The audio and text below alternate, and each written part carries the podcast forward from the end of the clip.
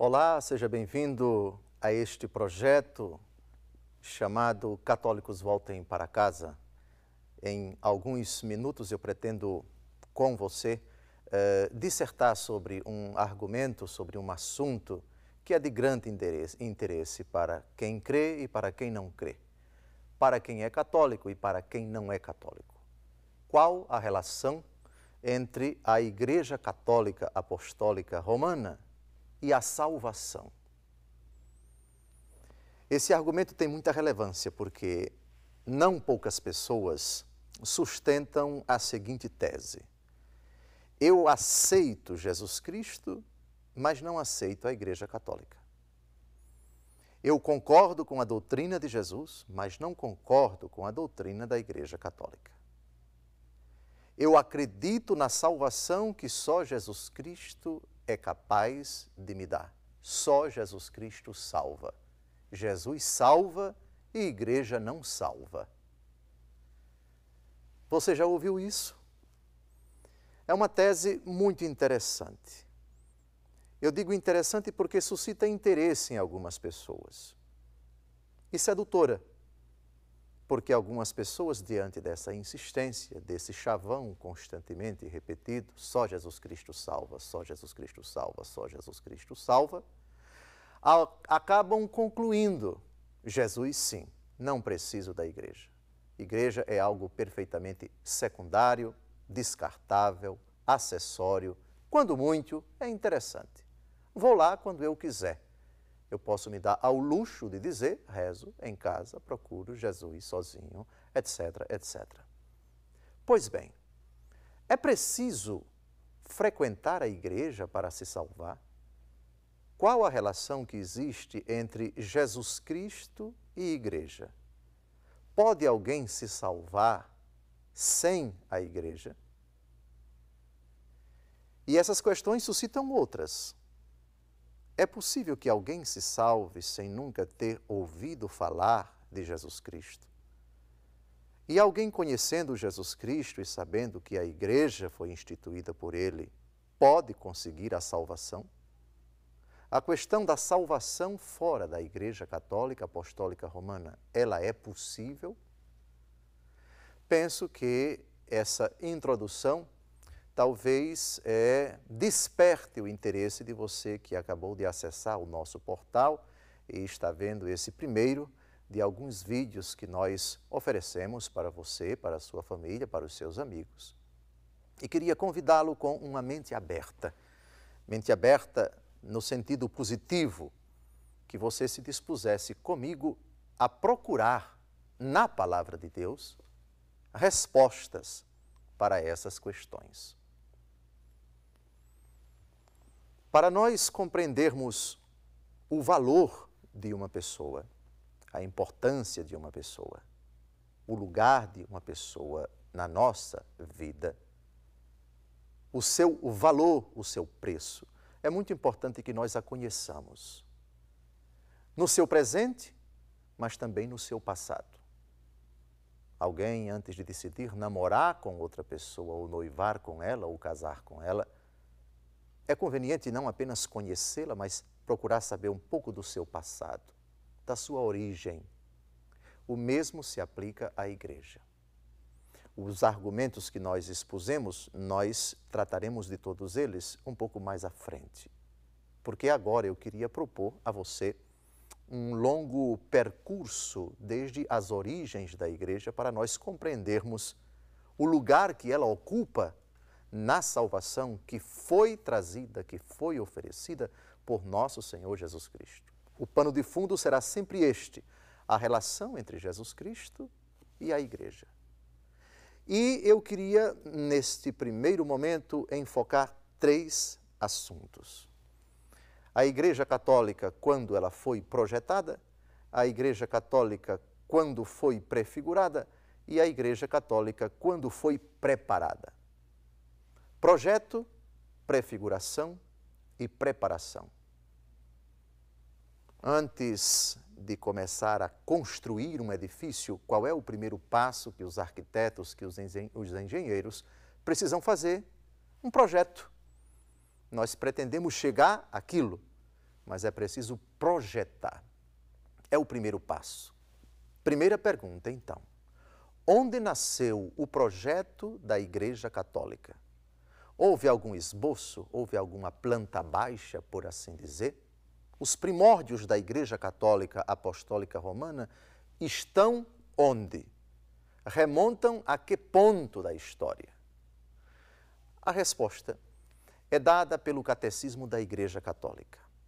Sabem onde está o projeto da Igreja Católica? Não está no tempo, está na eternidade. Deus Todo-Poderoso quis a Igreja Católica antes que o mundo fosse criado. Há um texto magistral do Catecismo da Igreja Católica que explica isso muito bem. O querer de Deus está nele e ele é eterno. Pois bem, a eternidade precede o tempo. Antes do tempo existe a eternidade. E na eternidade está Deus, porque Deus é eterno. E no ser de Deus está o querer de Deus. Aquilo que Deus concretizou, aquilo que Deus realizou, aquilo que Deus operacionalizou no tempo, já estava no seu coração, no seu desígnio antes que o mundo fosse criado. Convido você a ler comigo esse texto magistral da Igreja Católica sobre esse argumento. O Eterno Pai que, pelo libérrimo e insondável desígnio da sua sabedoria e bondade, criou o universo, decidiu elevar os homens à participação da vida divina, para a qual todos convida em seu Filho. E aos que creem em Cristo, decidiu convocá-los na Santa Igreja. Esta família de Deus constituiu-se e realizou-se gradualmente ao longo das etapas da história humana, segundo as disposições do Pai. De fato, a Igreja prefigurada já desde o princípio do mundo e admiravelmente preparada na história do povo de Israel e na antiga aliança, foi constituída no fim dos tempos e manifestada pela efusão do Espírito Santo, e será gloriosamente consumada no fim dos séculos. Catecismo da Igreja Católica, número 759. Esse texto trata de alguns argumentos muito importantes para a nossa fé, para o assunto em questão, para a relação entre Igreja Católica e salvação. Por que Deus cria? Qual a razão de Deus ter criado todas as coisas visíveis e invisíveis? A razão é uma só. Deus criou as coisas visíveis e invisíveis para que as criaturas pudessem conhecê-lo, amá-lo, adorá-lo, glorificá-lo, servi-lo e participar da sua vida. Ora, se Deus cria com a finalidade de salvar, ele já tem uma intenção. Santo Tomás de Aquino diz que a finalidade é a primeira na ordem da intenção. E a criação é a última na ordem da execução. Primeiro, Deus tensiona. Deus tem uma intenção, um projeto, um plano. É a primeira coisa. Tudo começa com uma intenção, com um motivo. Quero salvar a criação. Criá-la-ei para que ela me conheça, para que ela me sirva, para que ela me adore, para que ela me proclame, me glorifique e possa participar da minha vida. Quero criar para salvar. Quero criar para que a criação participe da minha vida. O único motivo é o amor. Deus cria por amor em vista da salvação. E a salvação, ela é o ato supremo de amor dessa criação, de tudo aquilo que Deus criou. Pois bem, então, Na ordem da execução, temos primeiro o ato criador de Deus, narrado pelo livro do Gênesis. Deus cria as coisas invisíveis, as coisas visíveis, a última criatura. Ele decide que seja feita, que seja criada a sua imagem e semelhança, façamos o homem a nossa imagem e semelhança. Constitui toda a criação, dota toda a criação com leis. A criação tem uma ordem, não é uma desordem aquilo que Deus criou. Tudo está regido, tudo está sob os auspícios da providência divina. A criação tem um sentido, tem uma meta bem precisa. Existe uma harmonia profunda em tudo aquilo que Deus criou. Existem leis que Deus conferiu às criaturas para que elas fossem regidas por essas leis. E a lei última é a providência divina que conduz, que protege, que guarda e que rege tudo. Pois bem, depois da criação, nós temos uma prefiguração, nós temos figuras antecipadas lá no começo da criação que apontam para aquilo que um dia nós entenderemos pelo nome de igreja. Vou dar dois exemplos lá no livro do Gênesis, dois sinais prefigurativos da Santa Igreja. No capítulo 3 do livro do Gênesis, depois que o homem pecou, depois que a mulher pecou, depois que ambos desobedeceram a Deus, lá no versículos 14 e 15, no diálogo do Senhor Deus com a serpente, ele faz uma profecia. Olhando para a serpente, ele diz: Eu porei inimizade entre ti e a mulher, entre a tua descendência e a dela. Ela te ferirá a cabeça, esmagará a tua cabeça, e tu lhe ferirás o calcanhar. De que nosso, de que nosso Deus estava falando quando afirmou isto? no capítulo 12 do Apocalipse, o último livro da Bíblia, nós temos uma resposta. Essa mulher é a igreja. Uma mulher vestida de sol, tendo a lua debaixo dos pés, coroada de estrelas, estava grávida, prestes a dar à luz. O dragão colocou-se diante da mulher, sabemos no mesmo capítulo 12, que esse dragão é a primitiva serpente, Satanás, essa mulher foi protegida por Deus, levada para o deserto, onde foi alimentada durante 1260 dias. O dragão travou combate com Miguel e seus anjos, já não se encontrou lugar no céu para ele. E ele partiu para perseguir a mulher e para perseguir aqueles que são a descendência da mulher. Agora nós entendemos uma prefiguração da igreja já nas palavras do Senhor Deus. Segundo exemplo, o episódio do dilúvio. O Senhor Deus determina que Moisés, eh, que Noé construa uma arca dentro da qual ele deve colocar um casal de todos os animais que ele encontrar na face da terra e envia uma chuva. Uma chuva torrencial chove sobre a terra durante 40 dias e somente aqueles que estão dentro da arca escapam. O apóstolo Pedro, numa de suas cartas no Novo Testamento, vai dizer que a arca é símbolo da igreja, símbolo do batismo que agora nos salva. Prefiguração. Lá no começo da história da humanidade, lá nos primórdios da revelação, nós temos algumas figuras antecipadas, isto é, prefiguras, prefigurações daquilo que um dia se chamará igreja, daquilo que um dia virá a ser a igreja. Então, tratemos agora dessa questão da prefiguração, tendo sempre em mente essas palavrinhas, quatro palavrinhas que são fundamentais para compreendermos a igreja.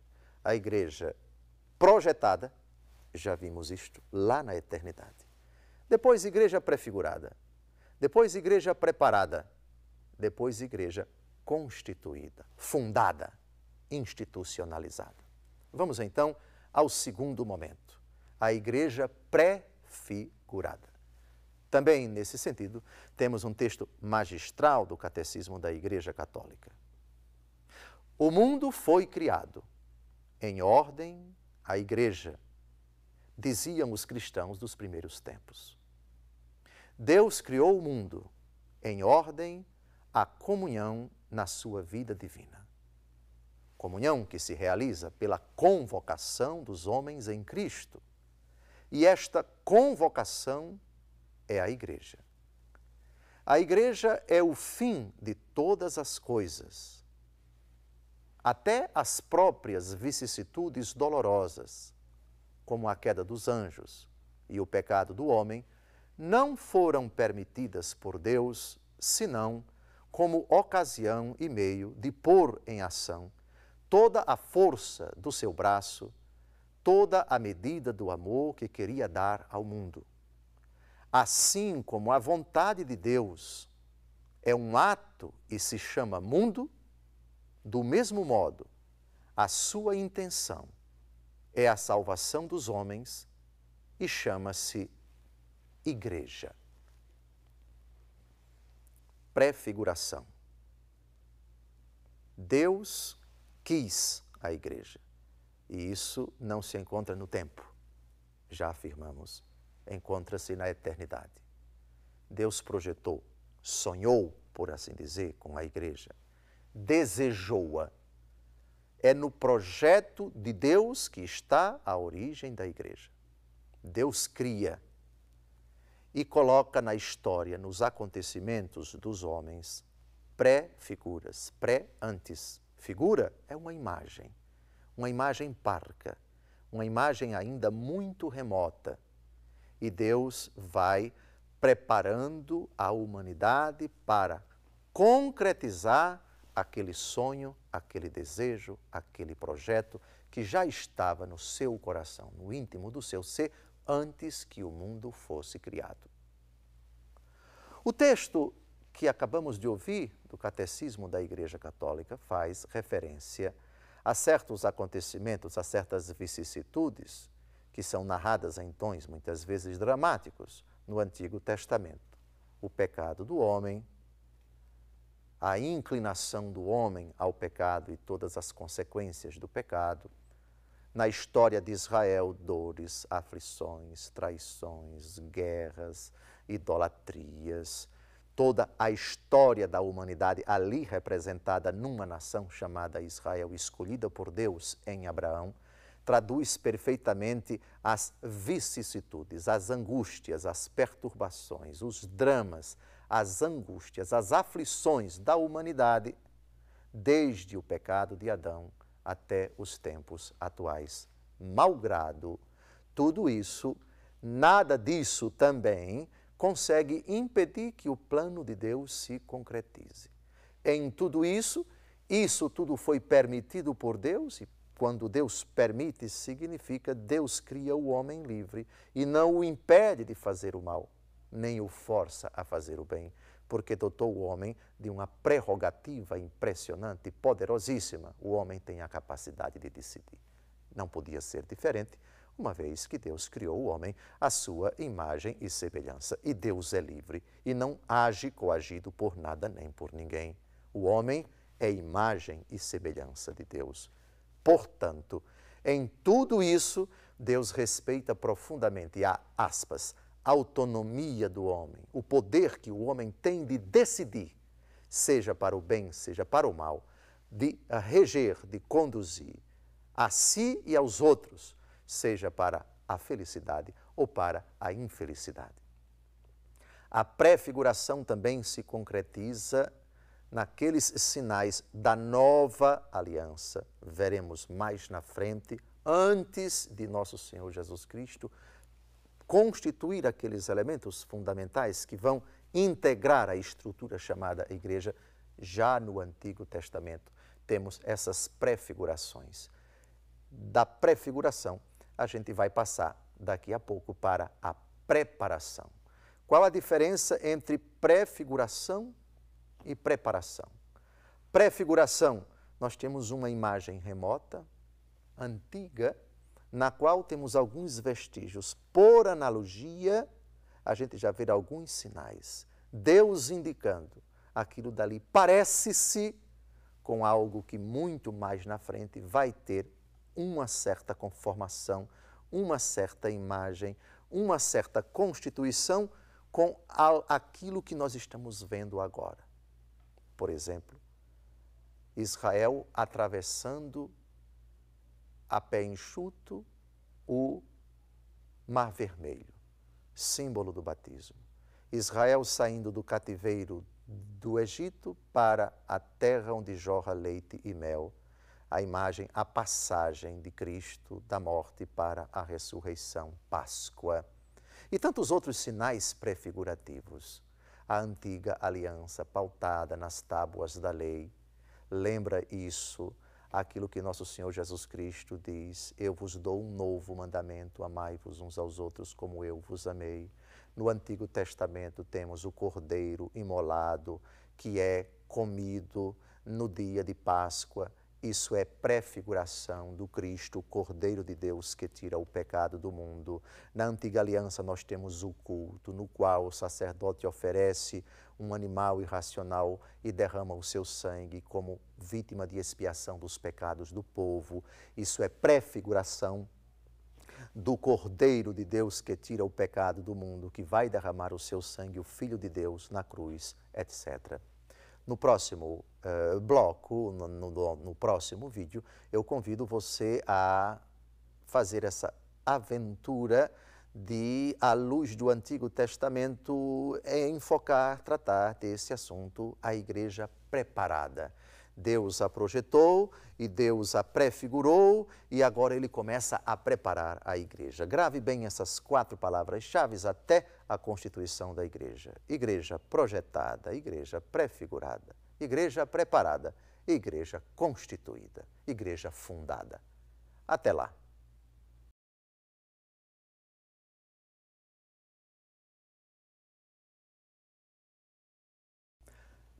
Olá, damos continuidade à nossa catequese, ao nosso encontro em, vários, em várias etapas, em vários momentos, em vários vídeos, sobre esse argumento apaixonante, a Igreja Católica e a salvação. Qual é a relação que existe entre essas duas realidades? Muitos consideram que a salvação é possível sem a Igreja. Jesus Cristo, sim, a Igreja não a igreja até certo ponto, a palavra de Deus sim, e por aí vai. Outros chegam a relativizar, a menosprezar, a ignorar absolutamente a instituição chamada igreja. Já dedicamos um bloco de 22 minutos à primeira parte do nosso argumento, eh, refletindo sobre dois aspectos muito importantes da realidade chamada igreja quando a Igreja Católica foi projetada, a Igreja no projeto de Deus e a Igreja prefigurada. Agora nós trataremos de uma outra questão, a preparação da Igreja. Deus prepara a humanidade em vista da Igreja. A Igreja está sendo preparada para ser constituída. Há um princípio na convivência humana segundo o qual tudo para ser bem feito tem que ser bem preparado. Pergunte a alguém que prova que desfruta de alguma coisa preparada, não preparada, feita a toque de caixa, feita às pressas. Realmente é uma coisa bem feita? Consistente? Provavelmente não. Tudo para ser bem feito tem que ser bem preparado. O tempo de Deus não é o tempo do homem. Diz o salmista: para Deus, mil anos são como um dia que passou. Deus não está atrelado ao tempo. Deus é Senhor do tempo. O que para nós significa muito tempo, para Deus não significa nada. O que são 1.800 anos de Abraão até nosso Senhor Jesus Cristo em comparação com o tempo que decorre do grande, da grande explosão, o Big Bang, faça-se a luz, diz o livro do Gênesis. Provavelmente isso é uma alusão ao primeiro momento da história, a grande explosão, a teoria talvez mais sustentada, mais defendida no mundo científico acerca da origem do universo. Pois bem, 1800 anos de preparação para a igreja, para Deus isso é nada. É preciso que nós, ao analisarmos o agir de Deus, não o submetamos aos nossos critérios caducos, infantis, imperfeitos. Deus é Senhor do tempo Ele é o Alfa e o Ômega, aquele que era, aquele que é e aquele que vem. Pois bem, a preparação da igreja demorou 1800 anos. Sua prefiguração já está nos primórdios. Faça-se a luz, disse o Senhor Deus, a primeira criatura que foi feita. Pois bem, isso é uma alusão à frase de Jesus, no capítulo 8 de São João, versículo 12. Eu sou a luz do mundo. Quem me segue não andará nas trevas, mas terá a luz da vida. Do Gênesis, aquele que é a cabeça da igreja. Outra prefiguração, o Espírito de Deus pairava sobre as águas, lá no versículo 3 do capítulo 1 do livro dos Gênesis. No dia da Páscoa, Jesus sopra sobre os apóstolos e diz: Recebei o Espírito Santo. Aqueles a quem perdoardes os pecados, ser-lhes-ão perdoados. Aqueles a quem os retiverdes, ser-lhes-ão retidos. Veja, o que Deus diz no começo, volta a dizer na plenitude dos tempos com relação à igreja. Coincidência? Não existe coincidência na Bíblia. Existe providência. Existe uma cadeia de fatos que vão se intercalando, que vão se, que vão se conjugando de sorte que quando nós olhamos para o conjunto, percebemos a realidade é aqui, é Cristo. Mas nos primórdios já temos uns indícios, já temos uns lampejos. A prefiguração já nos indica muita coisa.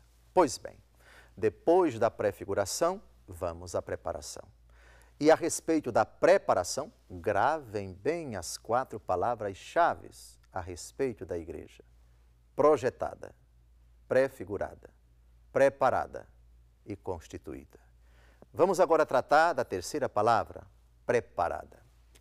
De novo, o catecismo da Igreja Católica.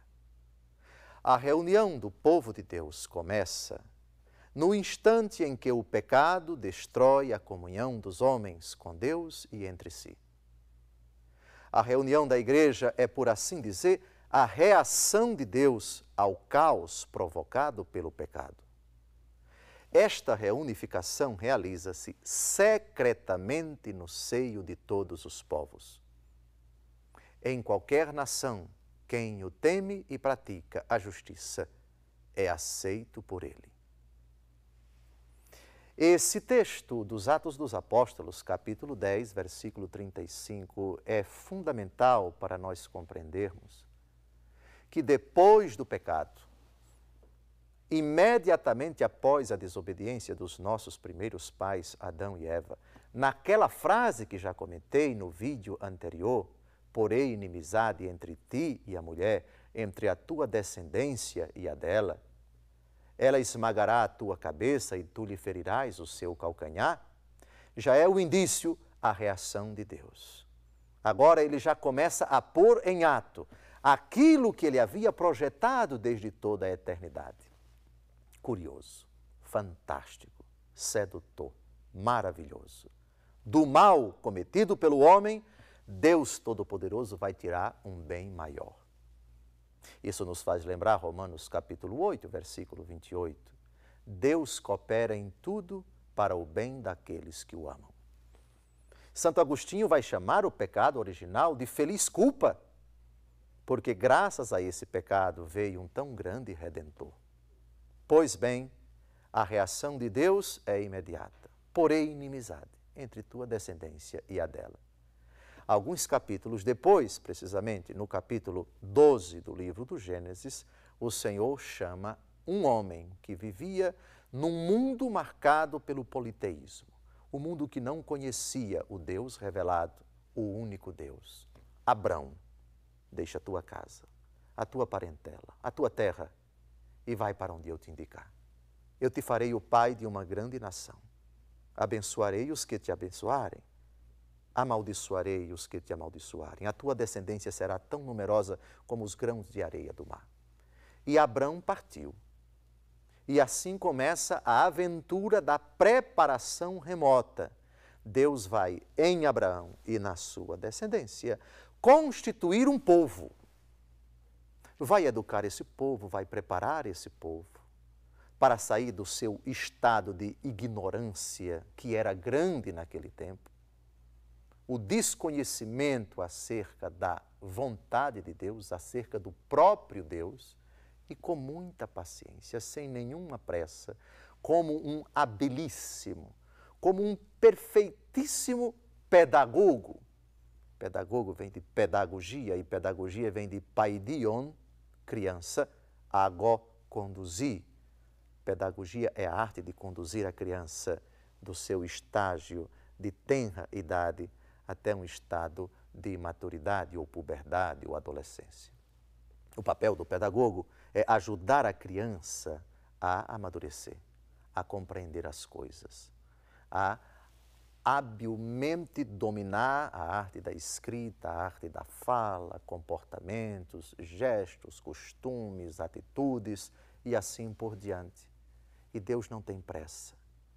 E para isso ele leva em conta a mentalidade rude, a mentalidade própria do tempo desse povo chamado Israel, mentalidade hoje inadmissível aos critérios atuais Pensemos, por exemplo, no princípio, na lei do talião, dente por dente, olho por olho.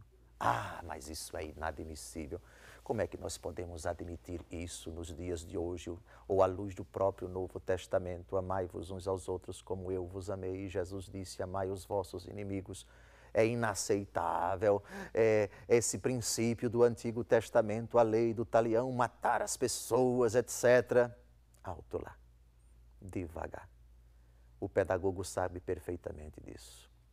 E sabe que não se muda a cabeça de uma pessoa da noite para o dia. E sabe que não se muda a mentalidade de um povo da noite para o dia. Deus não tem pressa. Nós é que somos apressados. Nós é que queremos circunscrever o pensar e o agir de Deus segundo os nossos critérios imaturos, humanos de pensar e de agir. Por isso, Deus pacientemente vai tirando o povo desse estado rude, desse estado, digamos, desumano, inumano, de brutalidade, de vingança, de guerra, etc., até a plenitude dos tempos, que é o próprio Jesus Cristo. Pois bem, Abraão gera Isaac, Isaac gera Jacó, Jacó gera os seus filhos, que se tornam depois os doze patriarcas das doze tribos de Israel. Doze! Gravem bem esse número, porque na plenitude dos tempos Jesus vai chamar para estarem consigo não treze ou mais, não onze ou menos, apenas doze apóstolos. Reparem a prefiguração. O Senhor quis que Jacó que litigou com o anjo e teve o seu nome mudado para Israel, tivesse doze filhos. Doze. Os chefes, os patriarcas das doze tribos de Israel. Lá no Apocalipse, o número dos eleitos, simbolicamente, será 144 mil. Atos dos Apóstolos, capítulo 7. 144 mil? O que isso significa? É a simbologia de 12 vezes 12 vezes mil. Doze tribos do Antigo Testamento, doze apóstolos do Novo Testamento, mil, um número que significa grande quantidade.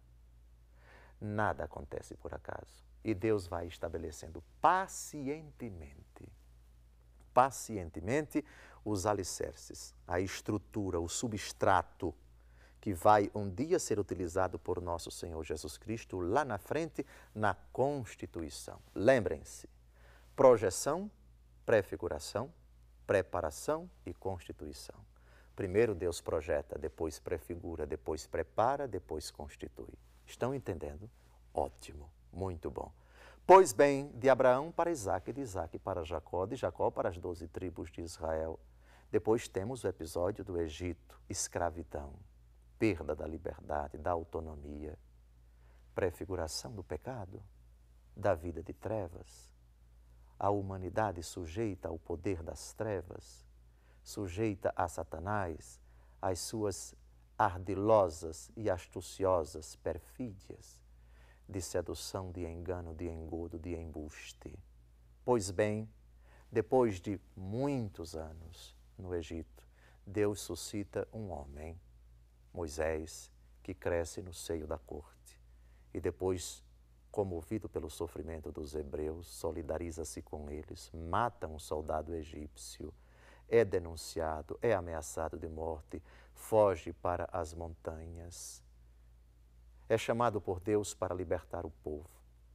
Deus Todo-Poderoso confere poderes a Moisés, coadjuvado por Arão, seu irmão, e ele se apresenta diante de Faraó.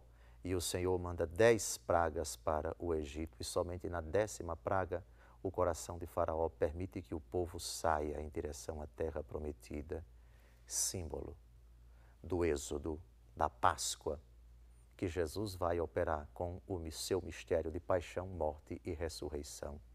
Depois, Israel, 40 anos no deserto, 40, que tem relação também com os 40 dias que Jesus passou no deserto sem comer e sem beber, símbolo daquele sofrimento, daquela purificação, Durante esse período, Israel murmura contra o Senhor, é castigado duramente. O episódio do maná, o episódio da murmuração das águas de Massa e de Meriba.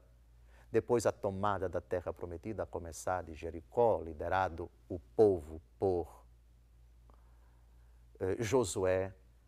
Moisés, por ter murmurado contra o Senhor, por ter duvidado do Senhor no episódio das águas de Massa e de Meriba não entra na terra prometida, contempla do Monte Moriá, do Monte Nebo, que fica nas proximidades de Jericó, hoje atual Jordânia, mas não entra na terra prometida. E a conquista da terra vai acontecendo aos poucos. Primeiro Jericó e depois a outra cidade, depois aquela outra e depois aquela outra. Até que no tempo do rei Davi já temos uma terra inteiramente propriedade de Israel, a divisão da terra. E depois da morte de Salomão, filho de Davi, a terra é dividida, o cisma, desaparece o reino do norte alguns anos depois, o reino do sul sucumbe e desaparece no ano 586 com Nabucodonosor. E essa nação miserável por ter desobedecido a Deus, por ter ofendido ao Senhor, por não ter ouvido a voz dos profetas, por não ter sido fiel às cláusulas da aliança, vai passar por um período de humilhação, de provação numa terra distante, às margens dos rios de Babilônia. Nos sentávamos chorando com saudades de Sião. Ó, oh, se eu de ti, Jerusalém, eu me esquecer, que a minha boca resseque, que a minha língua fique colada ao meu paladar Deus sempre promete estar do lado do povo, Deus nunca abandona o seu povo, não cessa de manifestar a sua solicitude, a sua compaixão, a sua misericórdia em favor do povo. Deus é um eterno apaixonado pelo povo, se identifica como um esposo apaixonado pela esposa, que por sua vez sempre se prostituiu, sempre quis vender o seu corpo, sempre quis praticar a idolatria. Deus, porém, jamais deixou de amar esse povo uma série de acontecimentos trágicos e também gloriosos, uma oscilação de momentos de intimidade com Deus e de rejeição a Deus. Deus Todo-Poderoso, porém, até quando castiga, até quando pune, até quando adverte, revela sempre a sua imensa bondade, a sua tremenda compaixão para com esse povo que jamais é abandonado por Deus episódio de particular importância na história de Israel é o período do exílio, cerca de 40 anos, lá numa terra distante, a Mesopotâmia, a antiga Pérsia e a antiga Babilônia são países, hoje Irã e Iraque, países que sempre foram hostis, nações, eh, povos que sempre foram hostis a Israel, símbolo do instrumento de Deus para punir, para castigar, mas também para libertar o povo. Ciro, rei da Pérsia, depois que sucumbe o império de Babilônia, é chamado de servo de Deus, o meu ungido. E Deus, por meio de Ciro, traz o povo para a sua terra, que não tem mais aquela glória, aquele esplendor, aquela autonomia, aquela riqueza, aquele respeito, aquela imponência no tempo de Davi e no tempo de Salomão, mas já é um povo muito mais sóbrio, muito mais modesto, muito mais humilde. São os pobres de Javé que, depois dessa experiência purificadora no exílio, volta confiando no Senhor. É nesse período que amadurecem, que são, que se multiplicam as profecias acerca do Messias. E, e aqui nós atingimos um, um ponto muito importante da preparação em vista da igreja. Agora os profetas já falam dessa personagem misteriosa que seria enviada pelo seu sofrimento, ele repararia os pecados dos homens, ele purificaria todas as iniquidades dos homens. E isso ele o faria pelo seu sofrimento, pela sua dor, pela sua morte. Por suas chagas fomos curados, diz a profecia de Isaías, capítulo 52 e capítulo 53, uma das profecias do servo sofredor. Pensemos, por exemplo, em outras profecias, quando o Senhor promete tirar do coração de Israel a pedra e colocar um coração de carne. A profecia dos ossos ressequidos, o Senhor insuflaria o hálito da vida e os mortos ressuscitariam, e o Senhor colocaria o espírito dele nesses ossos ressequidos. A preparação, então, já caminha para um desfecho altamente positivo. Pensemos, por exemplo, a profecia de Isaías no capítulo 11, quando ele diz: Eis que a Virgem conceberá e dará à luz um filho, e ele será chamado Emanuel. O Messias se chamará Deus conosco. No capítulo 11 da profecia de Isaías, capítulo o que citamos agora foi Isaías 7,14.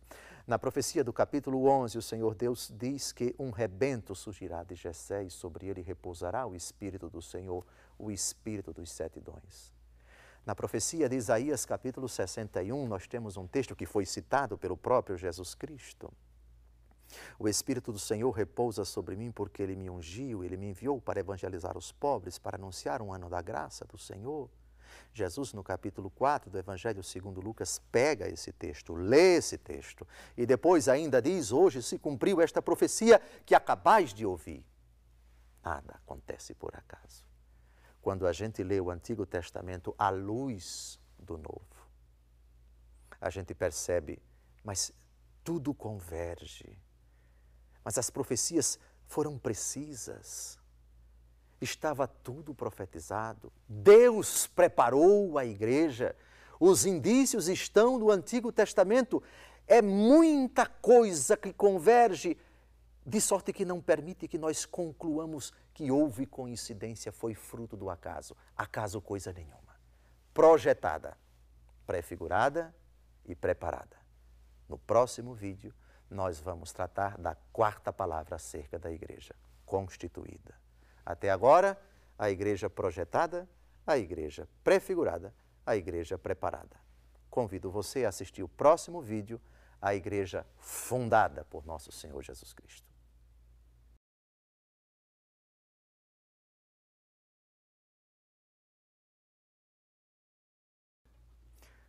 Olá, continuamos o nosso estudo, a nossa reflexão sobre esse argumento tão apaixonante, tão interessante, tão importante também, a relação entre Igreja Católica e salvação. Esse já é o nosso terceiro vídeo.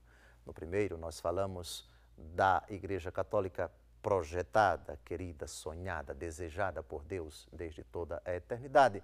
Depois falamos da Igreja prefigurada desde a criação do mundo e no Antigo Testamento e a igreja preparada na antiga aliança. Agora, nós vamos falar da constituição da igreja. Nosso Senhor Jesus Cristo, que é o esposo da igreja, no início de sua vida pública, ele cuidou de estabelecer os alicerces, os aspectos, os elementos constitutivos da igreja. Durante a vida pública de Jesus, não, não há um único momento no qual a gente deva dizer aqui Jesus fundou a sua igreja. Não mas a fundação da igreja, que parte do próprio Cristo Jesus, que é cabeça da igreja, fundador da igreja, esposo da igreja, é uma constituição contínua.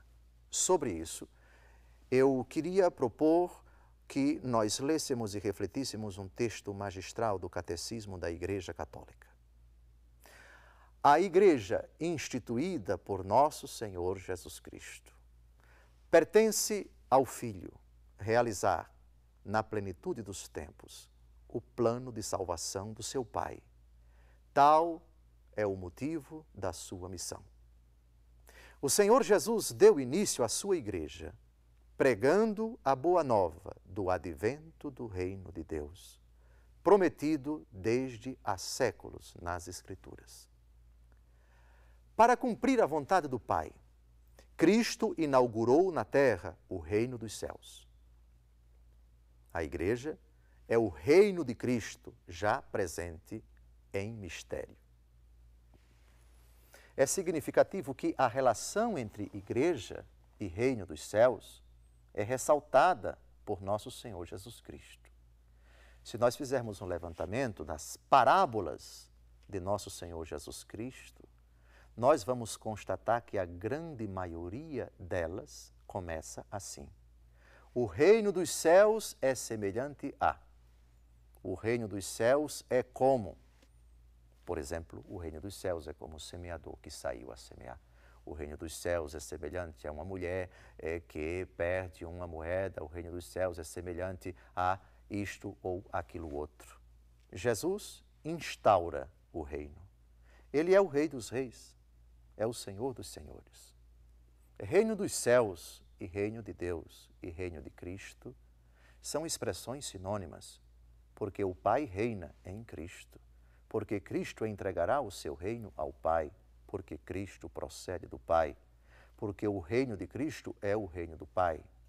Tudo que o Pai tem é meu, eu e o Pai somos um. Vejam, reino e igreja. Alguns hereges dizem: Jesus pregou o reino, mas veio a igreja. Isso é heresia. Jesus instaurou o reino na sua pessoa ele mesmo disse: Se é pelo dedo de Deus que eu expulso os demônios, então o reino de Deus já está no meio de vós. Jesus é a presença, é a manifestação, evidente, solene, explícita, incontestável da presença do reino de Deus no meio dos homens. Tu és rei, eu sou rei, respondeu Jesus. Aquela autoridade civil naquele processo injusto que culminou na sua morte. Esse reino se manifesta, primeiro, com palavras de Jesus, com os gestos de Jesus, com suas curas, com seus exorcismos, com suas intervenções miraculosas, com seus prodígios sobre coisas, sobre pessoas, sobre a natureza. E a igreja já é esse germe do reino. O reino de Deus já está presente na igreja. Tudo começa com a pregação de Jesus na pregação de Jesus, o reino. Evidência do reino, a pessoa de Jesus, como prolongamento da pessoa de Jesus, como desdobramento, como evidência solene da presença de Cristo. Ele ainda no nosso meio. Nós temos elementos que vão constituir aquela realidade que haveria de perdurar por todos os tempos e da qual Jesus da qual Jesus se referia quando disse: Eis que eu estarei convosco todos os dias, até a consumação dos tempos. Pois bem, este reino se manifesta aos homens como? Quais os sinais do reino de Deus durante a vida pública de Jesus e nos tempos atuais? Responde a esta questão também o Catecismo da Igreja Católica nesse texto magistral, leiamos. Este reino manifesta-se aos homens na palavra, nas obras e na presença de Cristo. Acolher a palavra de Jesus é acolher o próprio reino. O germe e começo do reino é o pequeno rebanho daqueles que Jesus veio congregar ao seu redor e dos quais ele próprio é o pastor. Eles constituem a verdadeira família de Jesus. Aqueles que assim juntou em redor de si, ensinou uma nova maneira de agir, mas também uma oração própria. Que curioso e que bonito também. A relação entre Jesus e reino e entre reino e igreja. Jesus é anunciador do reino, mas também a manifestação do reino. Onde está Jesus? Aí está o reinado de Deus no meio dos homens. Rei dos reis e Senhor dos senhores é um título que o Apocalipse tributa, atribui muito justamente ao Senhor. Quem aceita Jesus, aceita Sua palavra. Ocorre que Sua palavra é a respeito do reino essencialmente a pregação de Jesus é tornar os homens conhecedores da maior prova do amor do Pai pelos homens, Ele mesmo, que disse: Tanto Deus amou o mundo que enviou o seu Filho, para que todo aquele que nele crê não pereça, mas tenha a vida eterna. O texto do Catecismo da Igreja Católica fez alusão, ainda há pouco, à oração. Até na oração o reino está presente. Quando o homem ora, o reino deve ser exaltado, deve ser dignificado, deve ser colocado num ponto especialíssimo da oração do cristão. Reparem se essa categoria aparece no Pai Nosso. Pai Nosso que estás nos céus, santificado seja o vosso nome venha a nós o vosso reino. O reino está presente constantemente, ele é onipresente nos atos, nos gestos, nas palavras, nos milagres, nos exorcismos, nos prodígios, na intenção. É uma prioridade na vida de Jesus. E esse reino vai ser evidenciado nessa família que Jesus constitui, neste rebanho que vai circundar a pessoa de Jesus em torno dele, e esse é o seu propósito, esse é o seu projeto. João capítulo 12, versículo 32. Quando eu for elevado da terra, atrairei todas as coisas a mim. O reino, portanto, tem como finalidade, tem como prioridade colocar Cristo no centro. Ele é o centro, ele é a meta, ele é o objeto da pregação levar os homens ao conhecimento da verdade. Ele mesmo disse, João capítulo 12, versículo 32. Conhecereis a verdade e a verdade vos liberta. João capítulo 8, versículo 32. Conhecereis a verdade e a verdade vos libertará. Pois bem, a verdade é Cristo, e Cristo confiou à igreja a responsabilidade de levar aos homens essa mesma verdade. Em Lucas capítulo 10, versículo 16, Jesus diz: Quem vos ouve, a mim ouve. Quem vos rejeita, a mim rejeita. Reparem que não dá para dissociar até agora, vocês estão acompanhando bem, não dá para dissociar Jesus de sua pregação.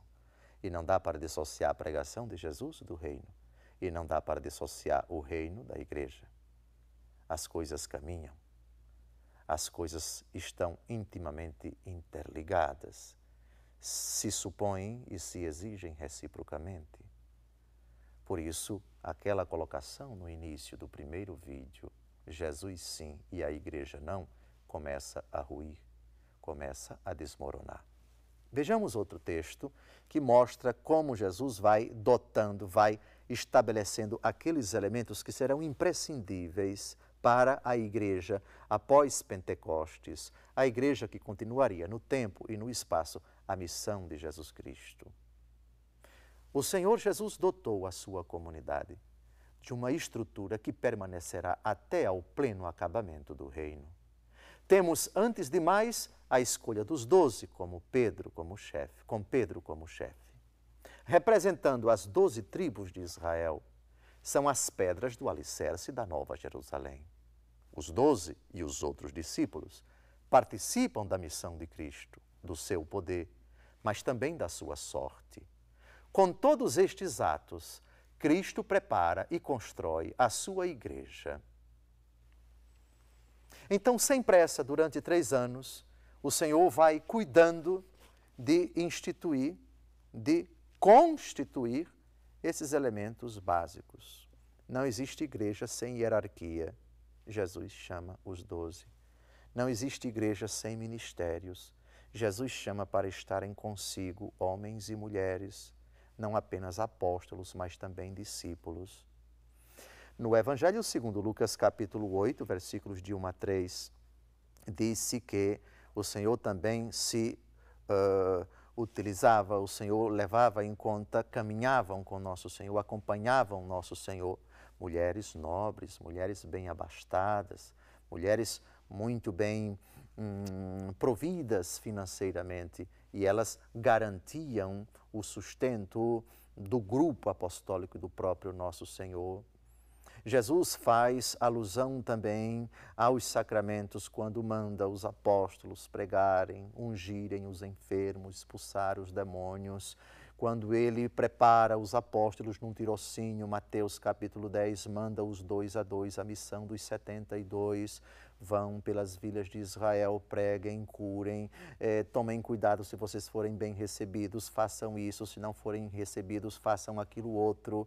Eh, já há uma preparação à promessa da Eucaristia no capítulo 6 do Evangelho segundo João. O pão que eu hei de dar é a minha carne para a vida do mundo. Quem come minha carne bebe meu sangue permanece em mim e eu nele, e eu ressuscitarei no último dia. O próprio Jesus, no início de sua vida pública, quis ser batizado nas águas do Jordão, já é a prefiguração do sacramento do batismo. No diálogo com Nicodemos, ele diz: Necessário vos é nascer de novo. Quem não nascer da água e do Espírito não poderá entrar no reino dos céus. Tudo já está sendo preparado.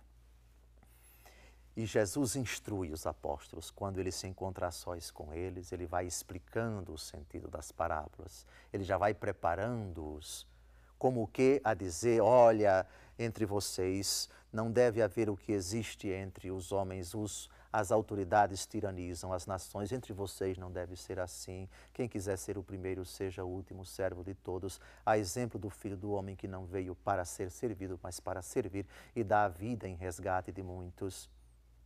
Quando se aproxima o momento crucial da sua paixão, ele institui o sacramento da Eucaristia, que é uma parte importantíssima, o único rito no qual todos os elementos da igreja estão presentes. A hierarquia, os carismas, o povo de Deus, a palavra de Deus, o próprio sacramento, o pão e o vinho, os cantos, a presença do Espírito Santo na celebração eucarística, no, na instituição da Eucaristia, nós temos todos os elementos que nosso Senhor Jesus Cristo cuidou de instituir, de cuidar, de é, consolidar ao longo de sua vida pública, eles estão ali presentes. E, sem esquecer a sua Santíssima Mãe, que ele quis que fosse a mãe da igreja.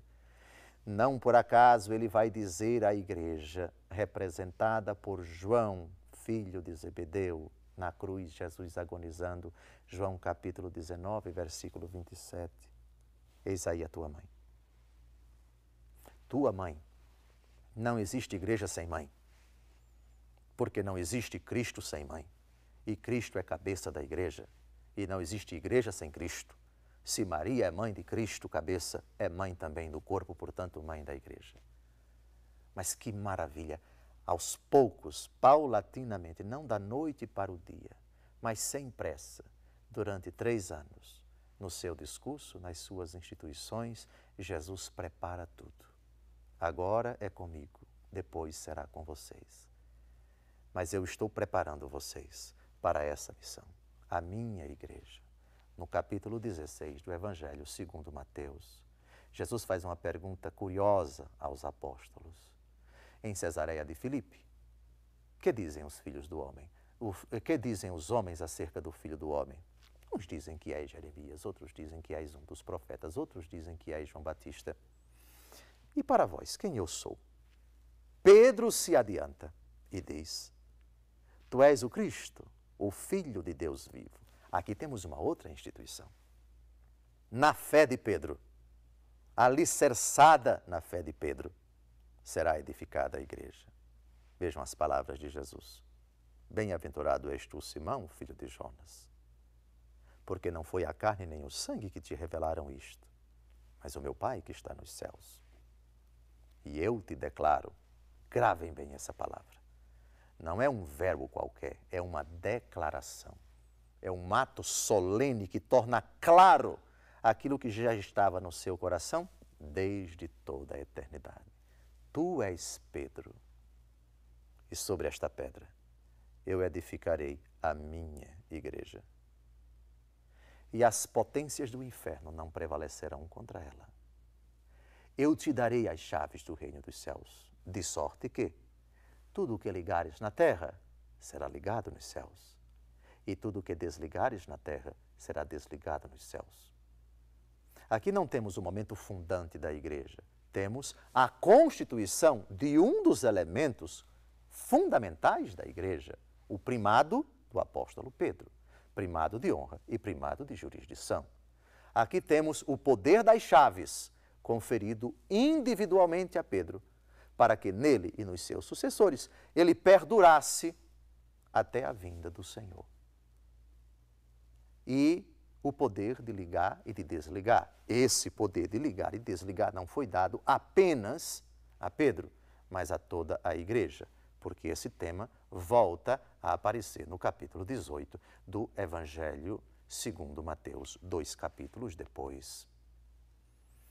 Na Quinta-feira Santa, já sabemos a instituição da Eucaristia. No dia da Páscoa do Senhor, nós temos a instituição de um sacramento.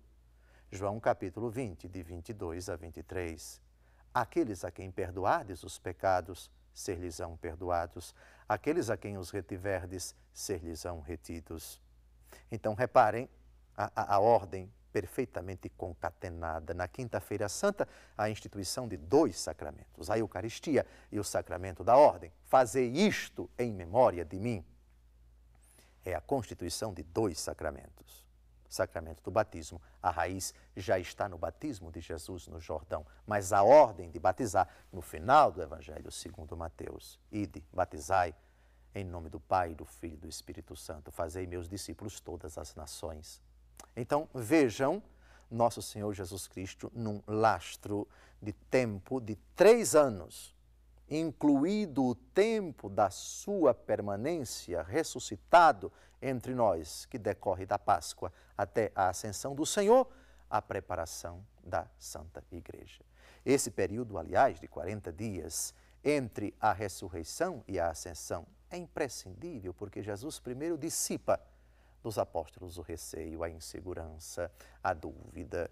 É, se eu não tocar no seu lado, se eu não puser o meu dedo nas suas chagas, eu não acreditarei. Tomé, coloca o teu dedo aqui, não sejas incrédulo, mas homem de fé.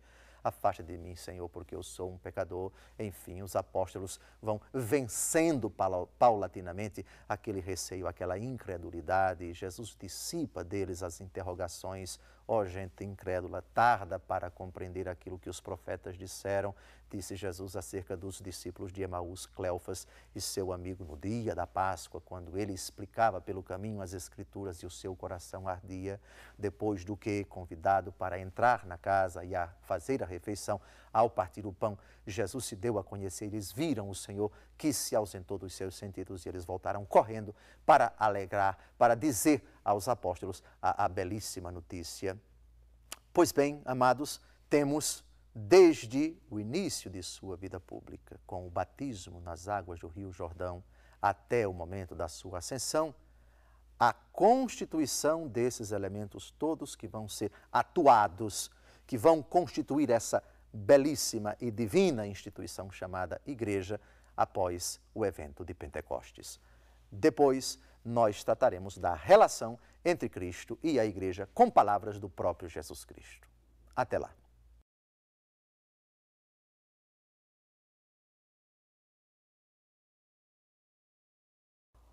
Olá, obrigado pela audiência, você que acompanha essa nossa reflexão distribuída em alguns vídeos sobre a relação entre a Igreja Católica e a salvação.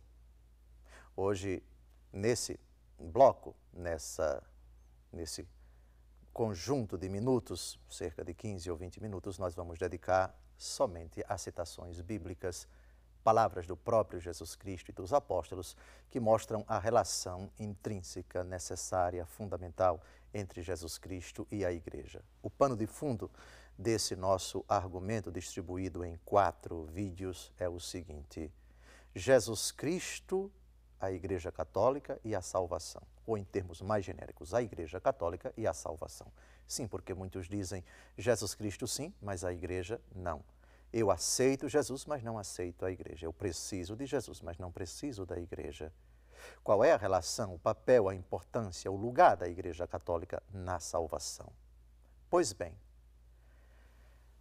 a pergunta fundamental que nós devemos fazer sobre o assunto é: o que Jesus pensa disso? O que Jesus Cristo disse disso? A respeito disso? Nos lábios de Jesus, na pregação de Jesus que lugar ocupa a igreja. Qual é o valor da igreja para Jesus Cristo? Qual a importância da igreja para Jesus? Eu penso que essa é a questão básica. Vamos então agora refletir sobre oito textos do Novo Testamento. Alguns dos evangelhos, outros das cartas dos apóstolos. O primeiro texto é extraído do Evangelho segundo Mateus. Vejamos o que diz nosso Senhor sobre a igreja. Eu te declaro, tu és Pedro, e sobre esta pedra edificarei a minha igreja. As portas do inferno não prevalecerão contra ela. Aqui nós já temos uma palavrinha-chave muito importante para nós. Com relação à igreja, Jesus é o edificador. Eu edificarei a minha igreja. Jesus é o fundador da igreja. Pergunta básica: a quem prescinde da igreja? A quem faz pouco caso da igreja, mas aceita Jesus? Pode-se aceitar Jesus e não aceitar aquilo que Jesus fez? Eu edificarei a minha igreja. Minha igreja é a igreja de Jesus. Foi ele quem fundou, pertence a ele. Aquilo que é de Jesus tem tanta importância quanto Jesus, porque procedeu de Jesus, porque Jesus quis, porque Jesus fundou, porque Jesus edificou. Aqui eu convido você a deixar de lado comentários e interpretações de A ou de B por mais importantes, por mais cultos, por mais diplomados, por mais engravatados, por mais embromados que sejam eles, com o devido respeito e olhar para Jesus. Foi ele quem disse: Eu edificarei a minha igreja. Ora, os discípulos de João e os fariseus jejuavam. Por isso foram lhe perguntar: Por que jejuam os discípulos de João e os dos fariseus, mas os teus discípulos não jejuam. Jesus respondeu-lhes: Podem porventura jejuar os convidados das núpcias, enquanto está com eles o esposo?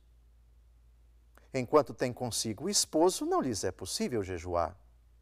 Dias virão, porém, em que o esposo lhes será tirado, e então jejuarão. Marcos capítulo 2 versículos de 18 a 20. Jesus é esposo da igreja. A igreja é esposa de Jesus. Essa imagem muito sugestiva aparece também no livro do Apocalipse. A Jerusalém celeste ornada para ser desposada pelo esposo. Ora, pode-se aceitar o esposo e dizer que não se aceita a esposa dele? O Senhor que é casado e bem casado com sua esposa e ama a sua esposa e permanece fiel a ela. Se alguém chegasse para o Senhor e dissesse: Eu aceito você, mas sua esposa não, qual seria a sua resposta? Talvez a mesma de Jesus, se alguém dissesse para ele: Eu aceito o Senhor, mas sua esposa, a igreja não. Com devido respeito, faça-me o favor. Você que aceita Jesus, e diz não para a igreja. Com o devido respeito, faça-me o favor, rapaz. Faça-me o favor, senhora. Não diga uma insanidade dessa. Aceita o esposo e não aceita a esposa. Francamente. Na ótica bíblica, o homem deixa seu pai e sua mãe e se une à sua mulher, de sorte que já não são dois, mas uma só carne. Livro do Gênesis. Jesus, comentando esse texto no capítulo 19 de São Mateus, diz: O que Deus uniu, o homem não separe. Isso se aplica também ao esposo Jesus e à esposa a igreja. Quem é você para separar o esposo da esposa e dizer: Eu aceito Jesus e não aceito a igreja? Meu amigo, faça-me o favor, reconsidere esse seu pensamento.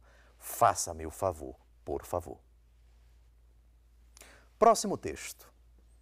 Pela prática sincera da caridade, cresçamos em todos os sentidos naquele que é a cabeça Cristo. Efésios capítulo 4, versículo 15. Cristo é cabeça da igreja. Aqueles que pensam, eu preciso de Cristo, mas não da igreja, à luz dessa imagem utilizada pelo apóstolo Paulo, o que ele está pretendendo fazer é decapitar a igreja. Imagine uma pessoa que tenha uma cabeça e tenha um corpo. Não existe pessoa sem cabeça e sem corpo. Se se separa a cabeça do corpo, a cabeça morre e o corpo morre. Imagine uma pessoa, então, que à luz dessa imagem, Cristo, cabeça, a igreja é o corpo, diz: Eu aceito Jesus, mas não aceito a igreja.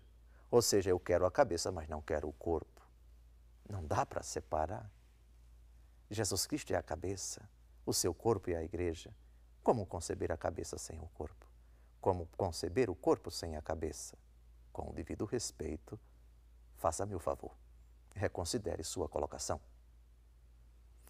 Próximo texto. Ele é a cabeça do corpo da igreja. Ele é o princípio, o primogênito dentre os mortos. E por isso tem o primeiro lugar em todas as coisas.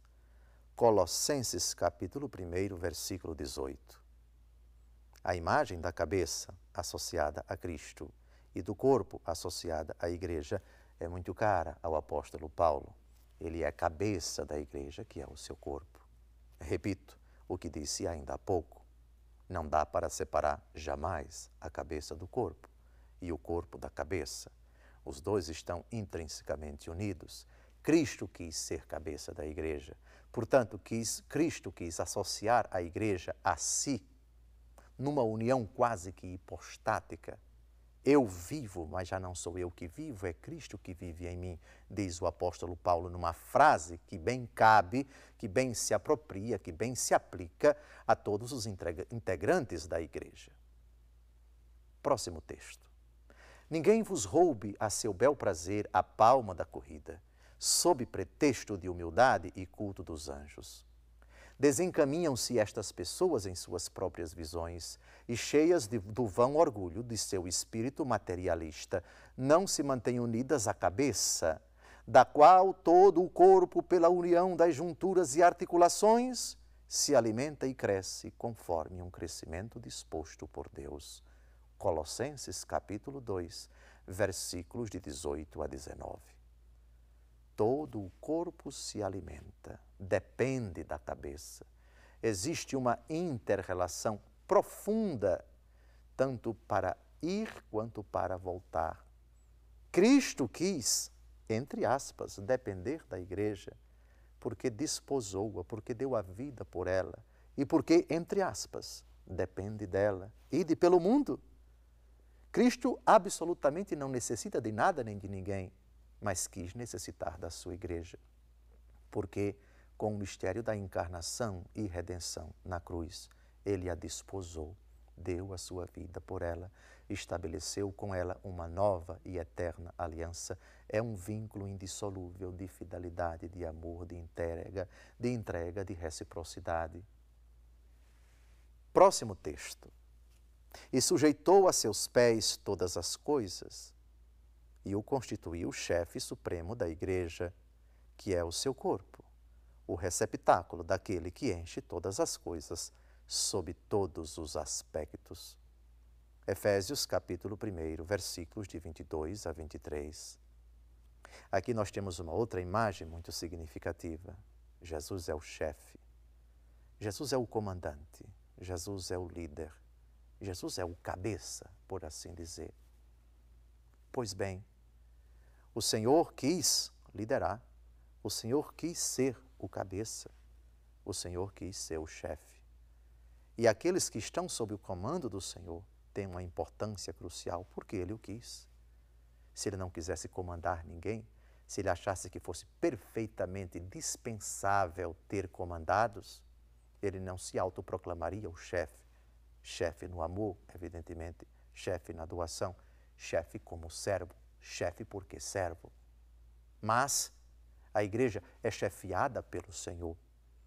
Não se pode apenas tributar valor ao chefe e menosprezar os seus subordinados.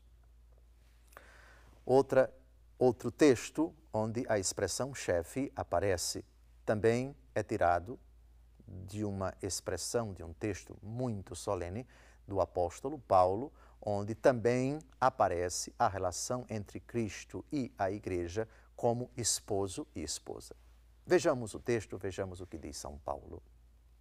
O marido é o chefe da mulher, como Cristo é o chefe da igreja, seu corpo, da qual ele é o Salvador. Assim, ora, como a igreja é submissa a Cristo, assim também o sejam em tudo as mulheres a seus maridos.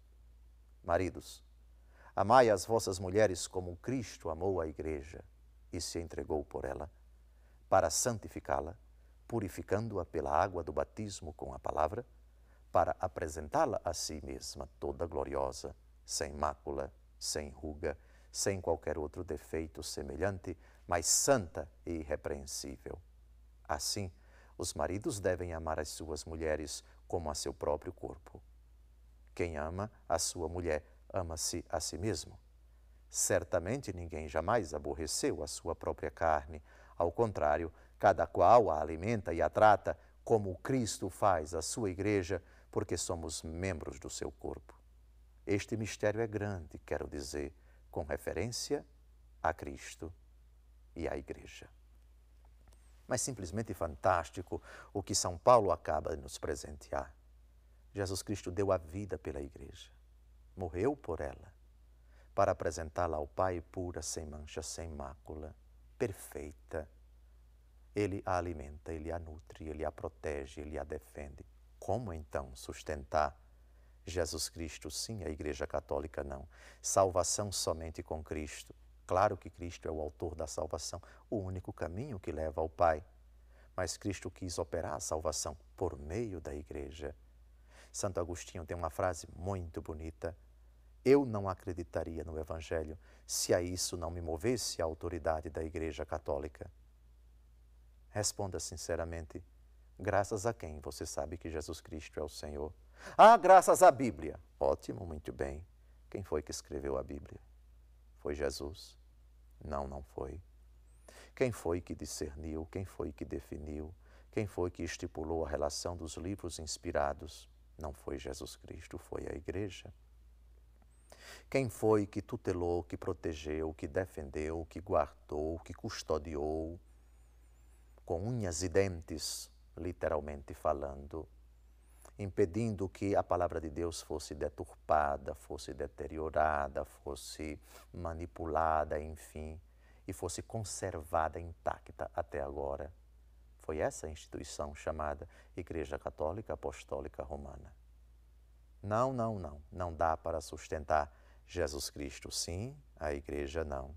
Salvação somente com Jesus, igreja não quero nada com ela. Não é esse o pensamento de Jesus. Não é esse o pensamento dos apóstolos. Não é isso que dizem as Escrituras. Não é isso que se encontra nos Evangelhos. Não é isso que se encontra nos outros livros do Novo Testamento.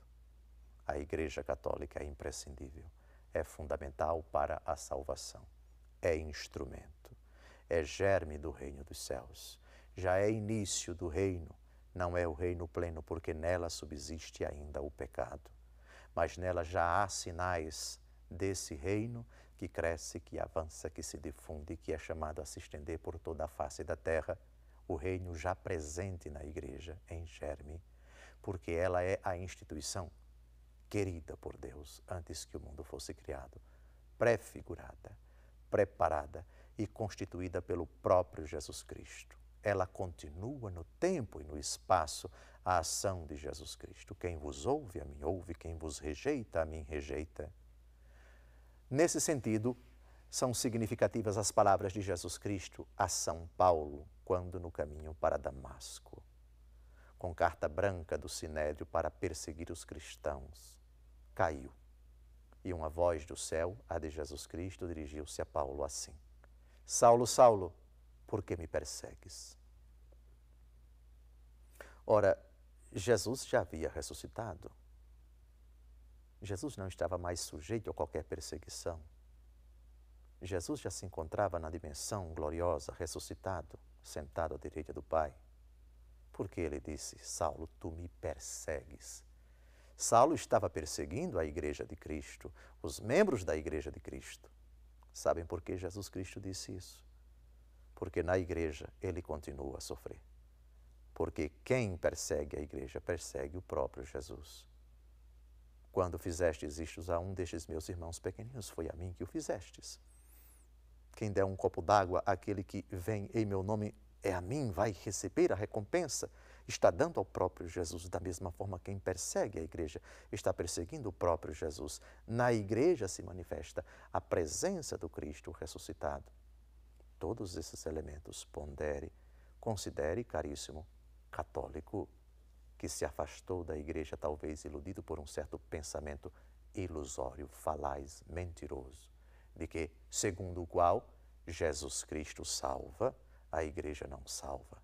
Jesus Cristo verdadeiramente salva, porque não há outro nome debaixo do, do céu pelo qual devamos ser salvos, dizem os apóstolos nos Atos dos Apóstolos. Sim, ele é a razão, ele é o objeto, ele é o sentido, ele é a causa eficiente da salvação mas nunca sem a igreja, sempre por meio da igreja. A igreja não é causa da salvação, é instrumento necessário de salvação. Leve em conta isso. Peço que você esteja atento a todos os textos da Escritura que nós acabamos de ouvir. No último programa que nós vamos fazer, no próximo vídeo, nós vamos tratar dessa questão. E um não católico ou um não cristão pode ser salvo? Essa questão demanda um vídeo exclusivamente para esse argumento.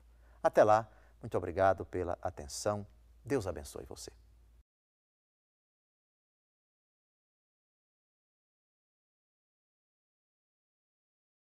Olá, mais uma vez, aqui estamos reunidos para refletir, eu aqui sentado, você acompanhando pela internet esse assunto tão fascinante que demandou cinco vídeos, este é o último, sobre esse argumento, a relação entre a Igreja Católica e a salvação. Alguns dizem Jesus Cristo sim, a Igreja não. Para a salvação, apenas a minha relação com Jesus, eu não preciso da Igreja e por aí vai. E agora nós vamos tratar desse argumento e ele pode ser colocado de uma forma bem simples à guisa de pergunta: um não católico ou um não cristão pode ser salvo? Ou será que nós devemos afirmar que somente os católicos podem conseguir a salvação? Os católicos já estão salvos? E alguém que não é católico ou deixou de frequentar a Igreja Católica pode se salvar? E aqueles que nunca ouviram falar do Evangelho podem conseguir a salvação? E quando essa ignorância é culpável, a pessoa pode se salvar? E quando a ignorância é inculpável, a pessoa pode se salvar? E aqueles que viveram antes de Cristo, nunca ouviram falar de Jesus, do seu Evangelho e muito menos da sua igreja, podem se salvar? E aqueles que conhecem Jesus Cristo, mas não aceitam a igreja, podem se salvar? Desse assunto tratou um documento muito importante do Concílio Vaticano II, o último concílio ecumênico da Igreja Católica. Concílio ecumênico é uma reunião solene de todos os bispos da Igreja Católica, espalhados em todos os continentes da Terra. Esse concílio aconteceu entre os anos de 1962 a 1965. Dois textos. Lumen Gentium é a Constituição Dogmática sobre a Igreja, número 14, e a Lumen Gentium número 16. A igreja responde a todas essas questões de forma muito eloquente. Vamos ao primeiro texto, Lumen Gentium, capítulo 14. O Sagrado Concílio volta-se primeiramente para os fiéis católicos. Fundado na Escritura e tradição, ensina que esta igreja peregrina sobre a terra é necessária para a salvação. Com efeito, só Cristo é mediador e caminho de salvação. E ele torna-se-nos presente no seu corpo, que é a Igreja. Ao inculcar expressamente a necessidade da fé e do batismo, confirmou simultaneamente a necessidade da Igreja, para a qual os homens entram pela porta do batismo pelo que, não se poderiam salvar aqueles que, não ignorando ter sido a Igreja Católica fundada por Deus, por meio de Jesus Cristo como necessária, contudo, ou não querem entrar nela, ou nela não querem perseverar. Vejam que o, ponto de partida do concílio ecumênico é exatamente Cristo como autor da salvação. O único caminho que leva ao Pai. Ninguém vai ao Pai senão por Ele. Portanto, não existe salvação sem Cristo. Não existe um outro caminho para se chegar ao Pai senão por meio de Cristo. São Paulo, na 1 Timóteo, capítulo 2, versículos de 5 em diante, diz: Há um só mediador entre Deus e os homens, Cristo Jesus, o homem. Mas esse texto não é o único. Cristo está associado indissoluvelmente à sua igreja, da qual ele é cabeça. E a igreja, por sua vez, é corpo de Cristo. Disso nós já tratamos no vídeo anterior. Ora, como é que o homem chega ao conhecimento da fé? Jesus, em Marcos 16, 16, afirma: Quem crê e for batizado será salvo. Crer como poderão crer se ainda não ouviram? E como podem ouvir se não houver quem pregue? E como pregarão se não forem enviados? Como é que se chega à obediência da fé? Como é que se crê em Jesus? São Paulo responde na carta aos Romanos, capítulo 10. A fé vem da pregação, e a pregação é a palavra de Cristo. E o mandato da pregação foi conferido à igreja. Logo, graças à pregação da igreja, se chega à fé. Não existe uma outra maneira de se chegar a crer. Ah, eu não preciso da pregação, basta a palavra de Deus. E por meio de quem a palavra de Deus chegou a você? Qual foi a instituição que escreveu isso, que discerniu isto, que definiu quais os livros inspirados que comporiam esta que é chamada de palavra de Deus? A igreja. Depois, o batismo. Quem crê e for batizado será salvo, disse Jesus. Quem é que confere o batismo? Que salva. Quem não crê será condenado. Quem crê e for batizado será salvo, quem não crê será condenado. É por meio da igreja que somos batizados.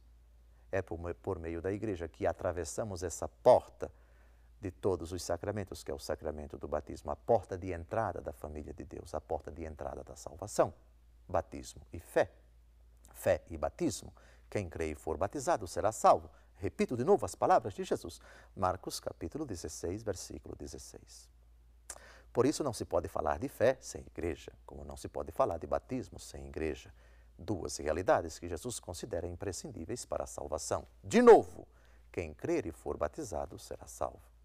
Logo, diz o texto, diz o Concílio Vaticano II, não poderia se salvar aquele que, não ignorando que a Igreja Católica foi fundada por nosso Senhor Jesus Cristo, que ela é depositária dos meios de santificação que o próprio Jesus instituiu e confiou à mesma Igreja, e de pregai, e de batizai, e de dispensai os meios de santificação, e de levai sede portadora dos meios de salvação para todos os homens.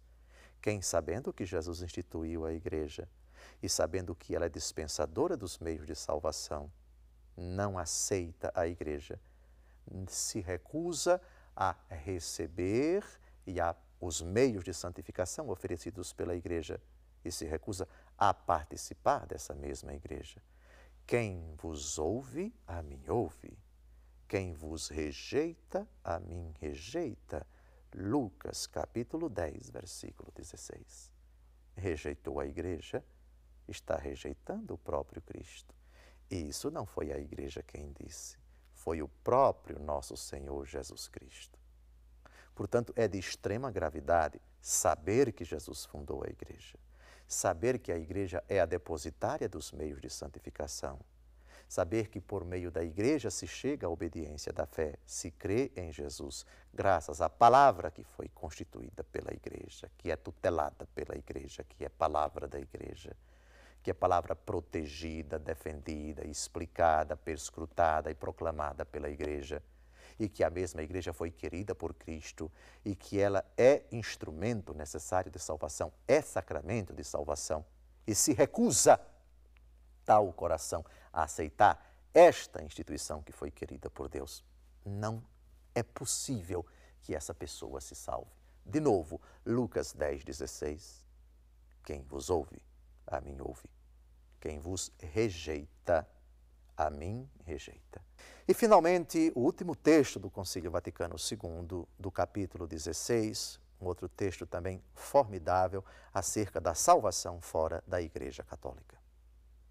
Aqueles que ainda não receberam o Evangelho estão, de uma forma ou outra, orientados para o povo de Deus. Em primeiro lugar, aquele povo que recebeu a aliança e as promessas, e do qual nasceu Cristo segundo a carne.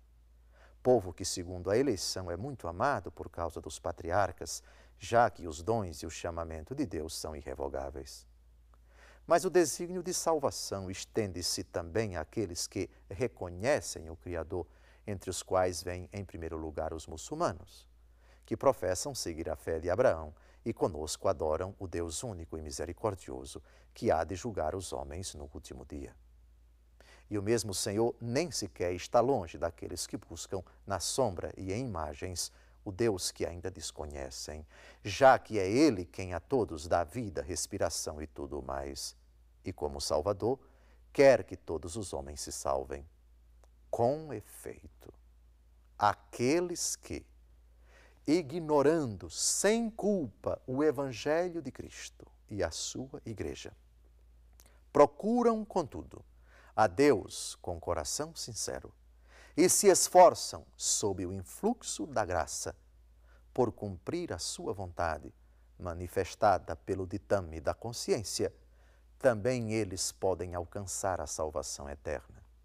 Nem a divina providência nega os auxílios necessários à salvação àqueles que, sem culpa, não chegaram ainda ao conhecimento explícito de Deus e se esforçam, não sem o auxílio da graça, por levar uma vida reta. Depois de considerar nesse texto formidável as duas condições das duas outras religiões monoteístas e reveladas, a saber, o judaísmo e o islamismo, o concílio trata daqueles que, sem culpa, nunca ouviram falar do Evangelho. De fato, antes de Cristo, todos os integrantes da humanidade sem culpa, nunca ouviram falar do Evangelho. Só existe Evangelho depois do mistério da encarnação, no tempo, há dois mil anos atrás. E depois, após o mistério da encarnação, o concílio contempla aquelas pessoas que, sem culpa, nunca ouviram falar do Evangelho, nem da existência da igreja, nem da necessidade da igreja.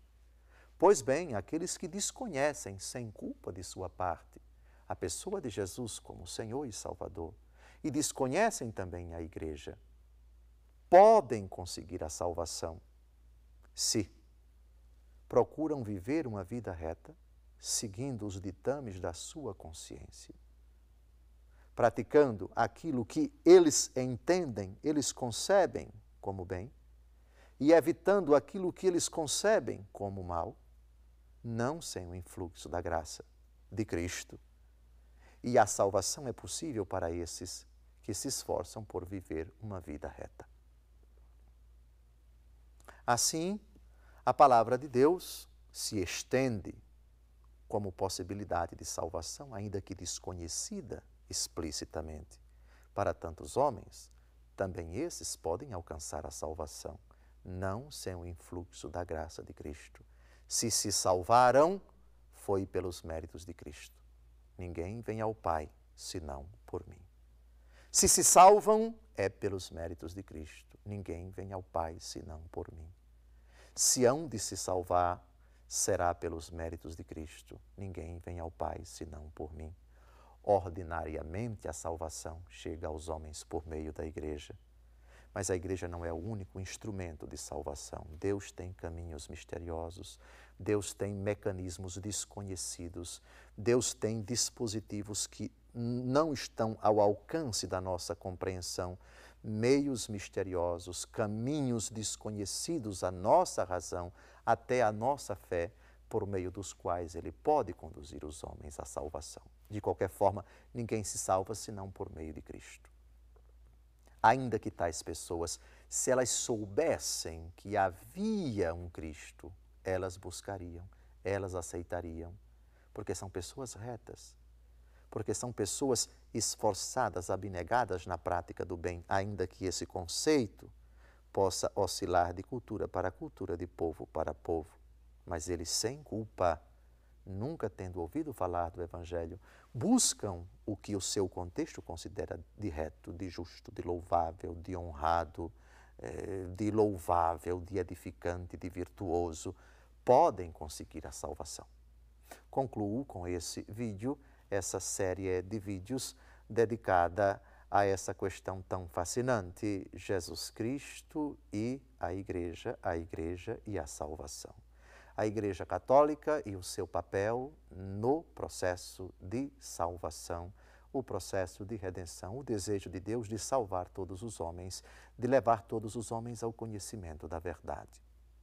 Desejo que, tendo refletido esses vídeos, você, católico afastado da igreja, se aproxime dela. Ela abraça você com todo carinho. Convida você ao sincero arrependimento por ter se distanciado daquela que a palavra de Deus chama de mãe. Ela é a Jerusalém celeste e ela é a nossa mãe, diz a carta de São Paulo aos Gálatas no capítulo 4. A Jerusalém celeste, a nossa mãe. A mãe que gerou você na fé a mãe que fez você renascer para a vida nova pelo batismo, a mãe que alimentou você com a Santa Palavra, a mãe que ensinou a você os ensinamentos de Jesus, a mãe que instruiu você. Volte para casa, com o devido respeito à instituição na qual você pertence. Agora, o seu lugar aqui na sua casa. Volte para a sua casa. A igreja espera você. Abra o seu coração ante de tudo à palavra de Deus, que foi aqui citada nesses cinco vídeos abundantemente. Volte para casa. O seu lugar é aqui. Jesus instituiu uma única igreja. Nossa fé católica professa é a Igreja Católica Apostólica Romana. Ah, mas outras, as, as outras instituições não pensam nisso. Deixe as outras pensarem aquilo que elas quiserem. Esse é o pensamento católico. Essa é a doutrina católica. Esse é o ensinamento constante da Igreja Católica volte para casa. E se puder trazer outros consigo, traga. Traga, porque aqui há lugar para todos. O seu lugar é no seio da mãe, é no regaço da mãe, a Santa Mãe Igreja, a Santa Igreja Católica Apostólica Romana. Aceite a minha bênção em nome do Pai, do Filho e do Espírito Santo. Amém.